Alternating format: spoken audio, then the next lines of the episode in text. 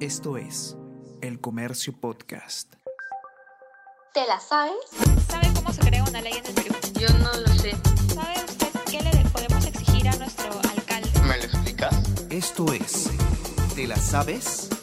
Con Alicia Rojas, un podcast producido por la sección política en cooperación del programa Corresponsales Escolares de El Comercio. Soy Alicia Rojas y te acompañaré semanalmente para responder aquellas dudas que tienes sobre cómo funciona nuestro país. Las respuestas nos ayudarán a ser mejores ciudadanos, entender nuestras responsabilidades y también conocer nuestros derechos. En este episodio resolveremos la pregunta ¿qué le debo exigir a mi alcalde y gobernador regional?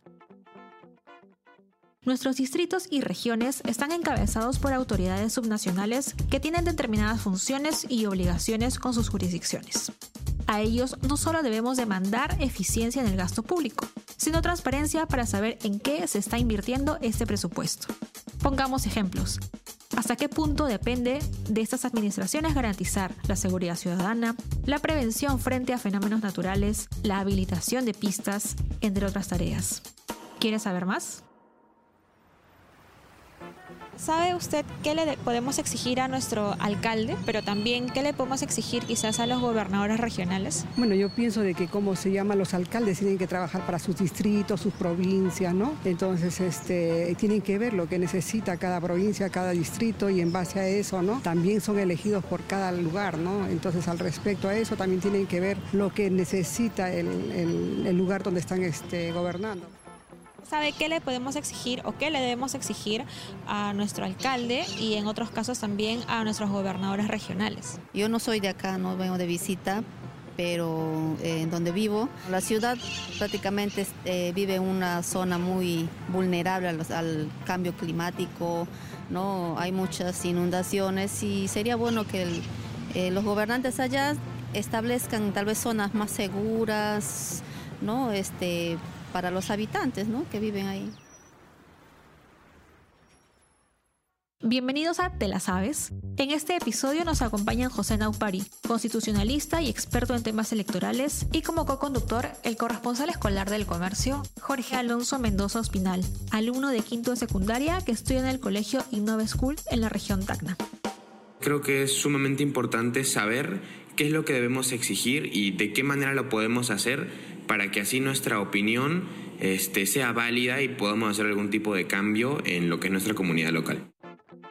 ¿Cómo puedo tener un impacto en mi gobierno regional para que mis exigencias se pongan en práctica? cualquier ciudadano, cualquier persona puede ejercer su derecho de petición, que implicaría qué cosa? Que tú puedes, digamos, formularle algunas consultas o algunos pedidos genéricos a la entidad. No necesariamente yo quiere decir que ese pedido va a ser atendido, pero tiene que ser respondido y tiene que ser motivado. Otro elemento adicional eh, que tienes que considerar es que, por ejemplo, también tienes el derecho de acceso a la información pública. Entonces, este, bueno, esta es la manera en la que nosotros podemos tener un impacto en nuestro gobierno regional, ¿no? Mediante el acceso a información, podemos, tenemos nuestro derecho a petición, pero ¿qué, qué, qué pedidos concretos, qué exigencias concretas deberíamos tener con nuestro gobierno regional? O sea, ya sabemos cómo ponerlas en práctica, cómo exigirlas, pero ¿qué deberíamos pedir? Aparte de transparencia. La ciudadanía, la Junta de Vecinos, tiene participación en el presupuesto participativo, por ejemplo.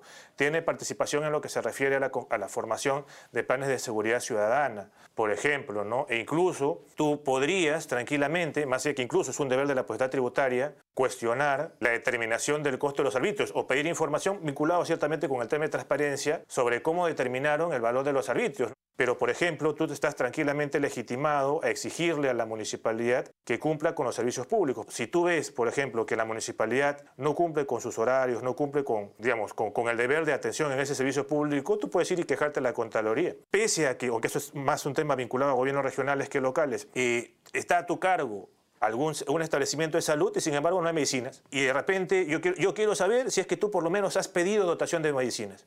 ¿Hasta qué punto tenemos que exigirle a nuestros municipios que velen por la seguridad ciudadana de nuestras jurisdicciones? El tema es muy importante la pregunta porque hay que distinguir entre gobiernos regionales y gobiernos locales. No hay un serenazgo regional. No tú vas a encontrar serenos municipales, distritales y los planes integrados van a estar al final del día, digamos, en el marco de la coordinación que haga el gobierno local provincial. Sí se le puede, digamos, pedir, no necesariamente exigir, que las municipalidades coordinen con las policías ¿Por qué? Porque ciertamente, pues, el, y un tema importante, y gracias por la pregunta, gracias también, mi estimado, eh, mi estimado Jorge, habría que recordar que el sereno no puede detenerte. Te podrá retener, pero no te puede detener. Puedo decir qué cosas. Yo sé que este, durante Navidad o durante cierta época del año eh, va a haber em, más desechos, va a haber simplemente este, suciedad en las playas. Entonces, yo te puedo exigir a que contrates un personal aparte para que se encargue de la limpieza. ¿Es algo que yo realmente le puedo exigir a mi gobierno? Formalmente le puedes pedir. Lamentablemente no podrías exigirle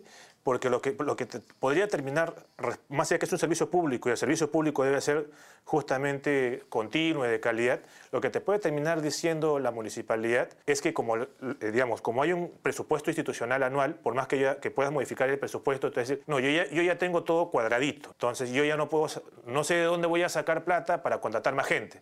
Lo que yo sí le podría exigir es, eh, digamos, prevé justamente una partida para contratar más gente en esos periodos de mayor demanda, tanto de seguridad ciudadana como de eh, limpieza pública. Claro, entonces no le puedo exigir un servicio específico, pero sí puedo decirle que lo prevea para un futuro porque la demanda este, es obvia. Exacto. Eso sí, lo que le puedes exigir a la municipalidad sí es planificación. Entonces me gustaría saber cómo podría tal vez fomentar o impulsar la, la inclusión de personas de mi edad, ¿no? O sea, este, para que gente de, mi grupo eh, pueda entrar en lo que es política local o regional. Tus papás pagan arbitrios. Tú incluso eventualmente hasta puedes pagar peaje, ¿no? Ya. y tú estás pagando tributos para que eventualmente la municipalidad no haga nada por ti, ¿no? Si te, o sea, que, no te, que, que la canchita de tu barrio no tenga ni siquiera arcos y tengas que colocar eh, piedras para que sean de arco, bueno, si está, si está cómodo así, bacán. Si, quieres que, tener una mejor canchita en tu, barrio, eh, si quieres tener áreas verdes en tu, en tu barrio, si quieres tener ciclovías, métete, involúcrate. No necesariamente milita, pero por lo menos fiscaliza. Hemos visto incluso casos en los que eh, serenos han de alguna forma intentado a, jóvenes ¿no? que se reúnen en parques o en espacios públicos eh, retirarlos de alguna forma del lugar, aduciendo que están maltratando el espacio. Ellos también cómo pueden saber que eso es, es, su derecho, que ellos tienen la posibilidad de usar estos espacios públicos. El hecho de que seas menor de edad no quiere decir que no seas titular de derechos fundamentales. La titularidad de derechos fundamentales se sostiene en el principio de derecho de dignidad humana. Y uno no es digno solamente a partir de los 18 años, es digno desde, evidentemente, la concepción. Y en esa medida uno es titular de esos derechos y tiene la posibilidad justamente de pedir precisamente a los gobiernos locales atención válidamente a sus intereses. ¿no?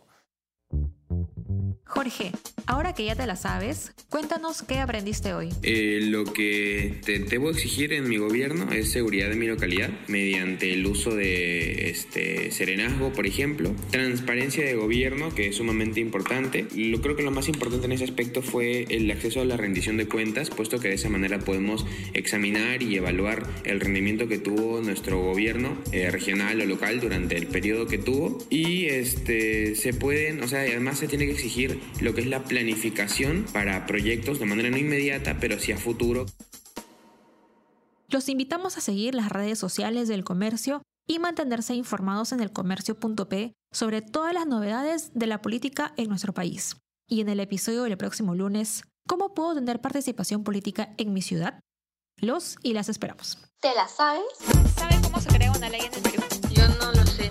¿Sabe usted qué le podemos exigir a nuestro esto es ¿Te la sabes? con Alicia Rojas.